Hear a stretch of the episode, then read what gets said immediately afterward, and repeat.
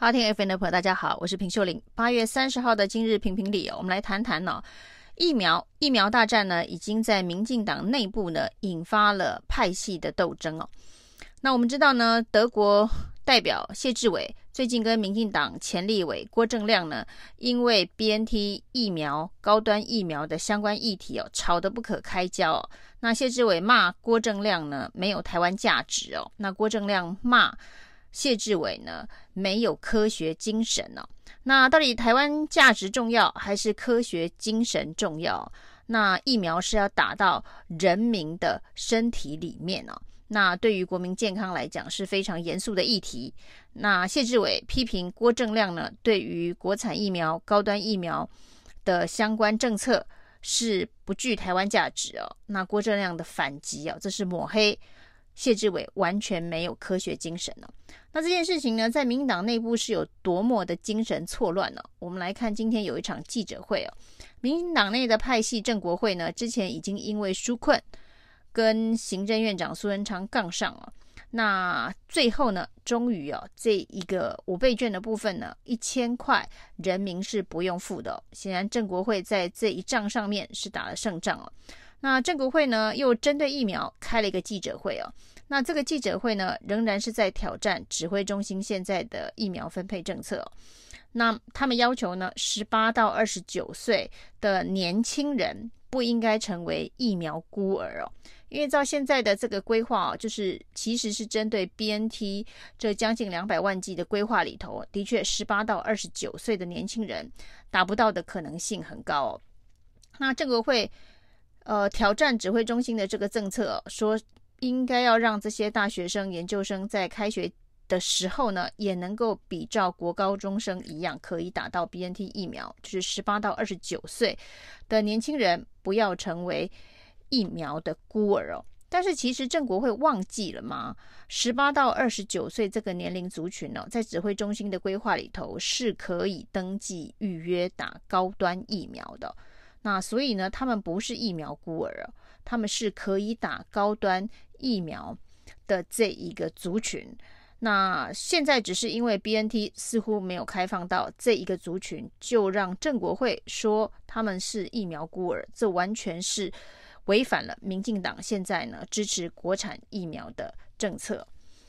那对于这批的 BNT 疫苗呢，在开放的短短时间之内哦，就是三个小时就将近两百万人登记。那到今天截止呢，大概有三百万人登记要打 BNT 哦。那其中还有一百万是本来坚持只打莫德纳的，现在也来选 BNT 哦。那其实莫德纳跟 BNT 都是 RNA 的疫苗，那的确呢共通性比较高，而且呢之前呢坚持只打莫德纳的墨粉哦。看到现在的情势的发展呢、哦，莫德纳的供货量显然是非常的不稳定哦。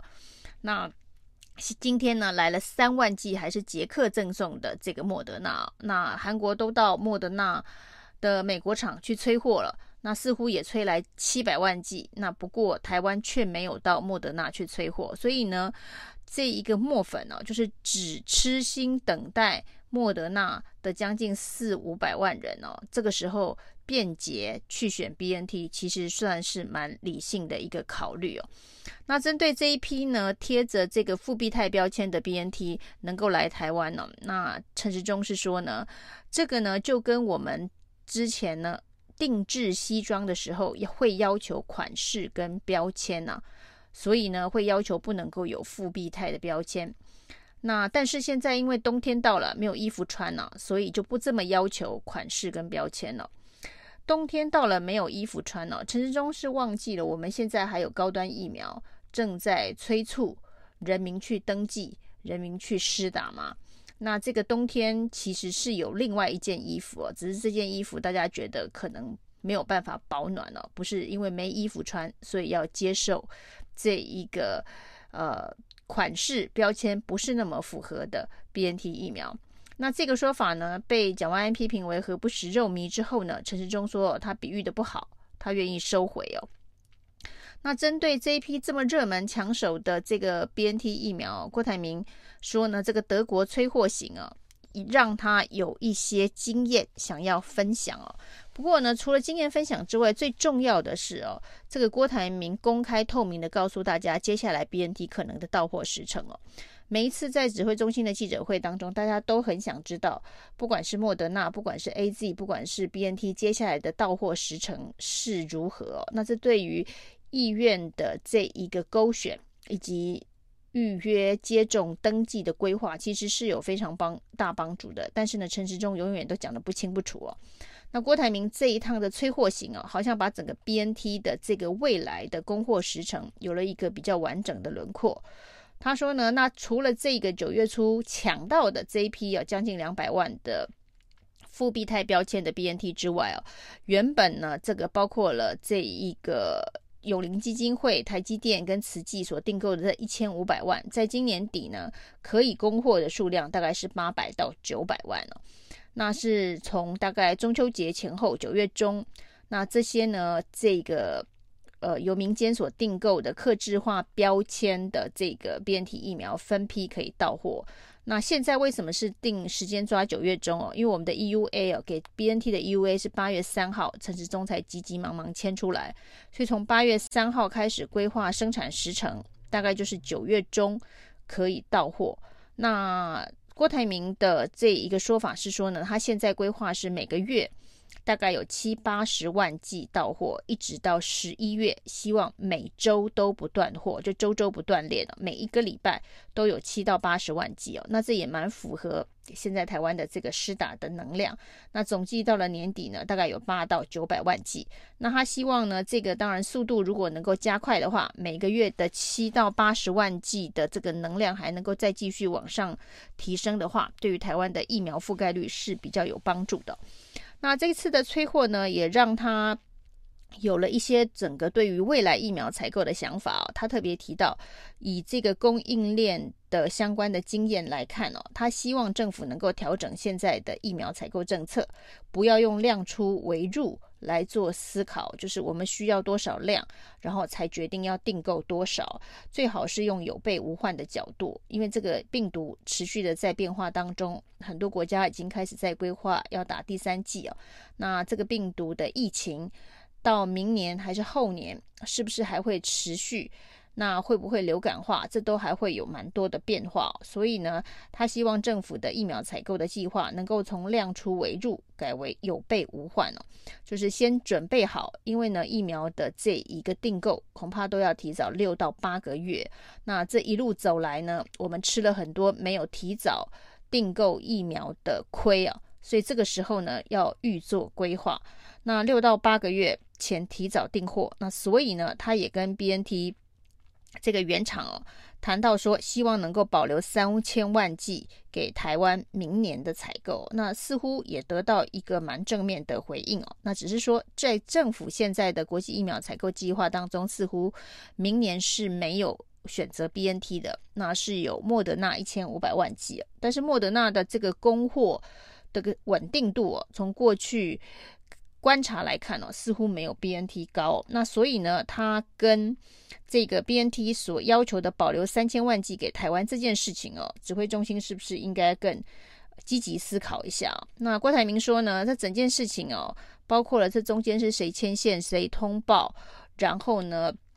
呃，是如何能够抢到货，他觉得都不是最重要的。那他是以一个前线老兵在德国催货的这个心情哦，为台湾催货的这个心情哦，在。呃，完成这件事情哦，那他还特别说，如果真的这个催货没办法照进度，他干脆搬到德国去住好了。那但是 BNT 疫苗到底明年我们还会不会继续持续的采购三千万剂？其实从现在民意的反应当中来看哦，那短短的时间之内呢，我们可以看到呢，高端的这个预约的爽约率哦，现在呢这个接种已经只到了百分之七十。多，那表示说很多人是希望能够等这一批 BNT 疫苗的。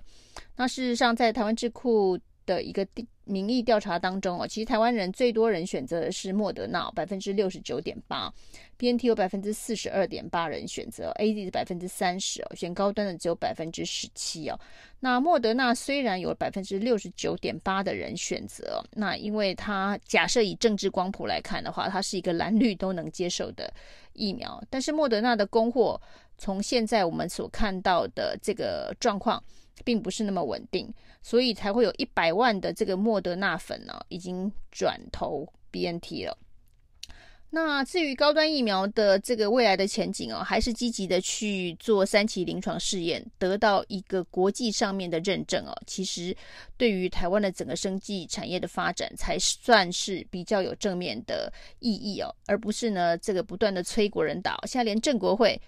都不再催这个十八到二十九岁的这个疫苗孤儿打高端了，而是说呢要把 BNT 留给他们打，就代表说民进党内对于这件事情的意见也是很分歧的。那其实从这一个民进党的支持者里头去分析哦，民进党支持者第一意愿施打的疫苗仍然是莫德纳，大概百分之三十四点七的人要打莫德纳，打高端的只有百分之二十五点三哦，这是民进党的支持者里面哦。那百分之十四点七的打 AZ 哦，百分之十三打想打 BNT 哦，所以呢，显然 BNT 疫苗已经被这个政治化了，所以在民党支持者里头，选择 BNT 的人只有百分之十三，但是选择莫德纳的却有百分之三十四点七哦。但是重点是等不到莫德纳，这才是重点哦。那现在如果呢，这个 BNT 明年有三千万剂愿意保留给台湾的话，指挥中心这个时候。应该要放下政治思考，重新去做明年的疫苗规划跟部署。那至少呢，在高端的科学证据更完整之前哦，要寄望于大家愿意打国产疫苗的可能性是越来越低哦。照现在的趋势来看哦，连民党内的派系政国会都倒戈，要